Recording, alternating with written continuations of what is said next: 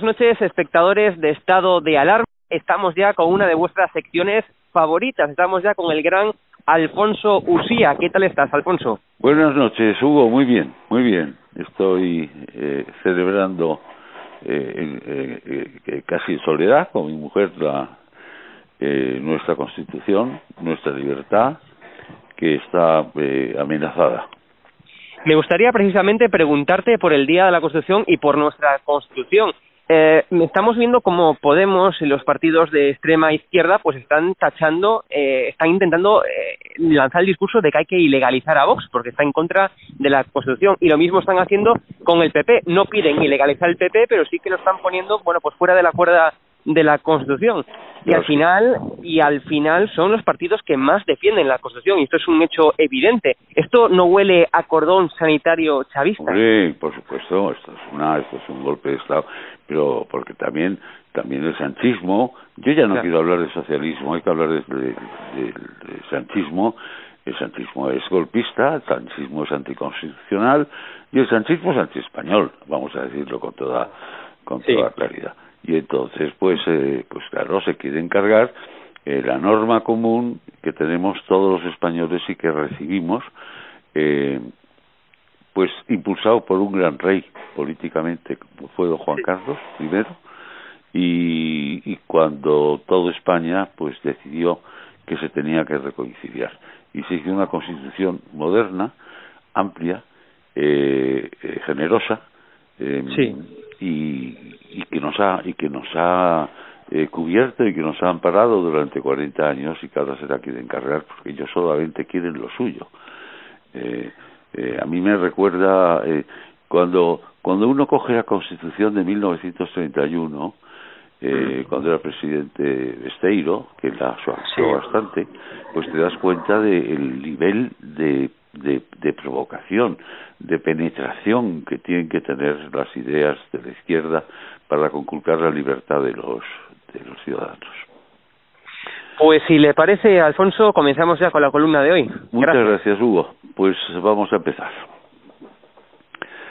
Doña Carmen Calvo, que cada día que pasa se le matiza más la expresión de odio permanente, culturalmente está en bragas como hace al hablar con sus compañeros de gobierno, subalternos y asesores todas las mañanas, según confesión propia.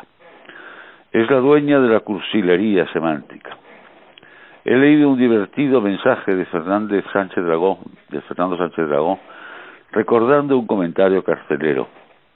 En 1963, estando yo en la cárcel, hubo una oleada de frío siberiano y un compañero de fatigas revolucionarias que tiraba cursi dijo sopla un céfiro que eriza el cutis y un preso común al oírlo exclamó lo que hace es un frío que pela los cojones.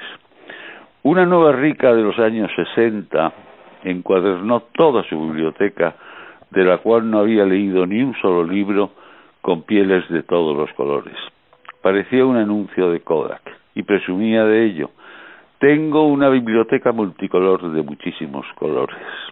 A la amargada de Gabrense le salen con fluidez las cursilerías semánticas, como si fuera Irene Montero, catedrática de la cosa. Y en un breve párrafo se ha equivocado en dos ocasiones, inventando que Simón es doctor cuando no lo es, y creando una voz, un palabra espeluznante, expertitud con lo sencillo que es hablar sencillamente, con corrección y sin pretensiones. Una noche, en casa de Julián y Joaquín Calvo Sotelo, se hallaba Antonio Gala en una tarde-noche de acusada impertinencia. Entre los invitados, Fernando Díaz Plaja y su mujer uruguaya, Aide, con la que aún no había matrimoniado. Y Aide, orgullosa de Fernando, le formuló a Gala una pregunta peligrosísima. Antonio, ¿no te parece que Fernando, mi marido, es el escritor más guapo de España? Gala apoyó su mentón en la empuñadura de su bastón que perteneció a Chateaubriand y con esos ojillos que cerraba cuando iba a soltar una perversidad brillante, le respondió, ay demona, es muy difícil equivocarse tanto en una pregunta tan corta, porque Fernando no es guapo, no es escritor y no es tu marido. Aide no se enfadó.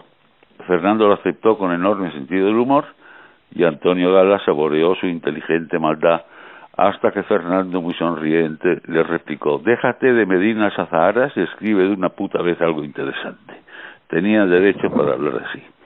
En los extremeños se tocan, de mi señor abuelo, don Pedro Muñoz Seca, autor de la primera comedia musical sin música, porque los músicos no se presentaron al estreno, una marquesa de nuevo cuño, bastante cursi, decía, un cantable de esta manera. Soy la marquesa de Fuente Fría, soy española, soy de Almería. Soy lo más alto de la elegancia, me calzo en Londres, me visto en Francia, me hago las manos en Madame Nick y tengo un Bentley, un Nash y un Buick, y que se rasque y que se rasque a quien le pique. Carmen Calvo supera con creces a la marquesa de Fuentesía, a los cisnes unánimes de Rubén y a los resplandores del crepúsculo de cualquiera. Decía el gran Bingote que crepúsculo y ternura eran voces abominablemente cursis. En su manuscrito carmesí, Antonio Gala repite la figura poética de los crepúsculos anaranjados y decía el genial Mingote, todo lo que sucede en el manuscrito carmesí de Antonio Gala pasa en los crepúsculos anaranjados. ¿Por qué no escribe atardeceres, coño? Porque nadie de los que he nombrado, ni recordado, ni admirado, tenía expertitud. Hay que apoyar el ingreso en la RAE de esta amable y endemoniada gamberra del idioma.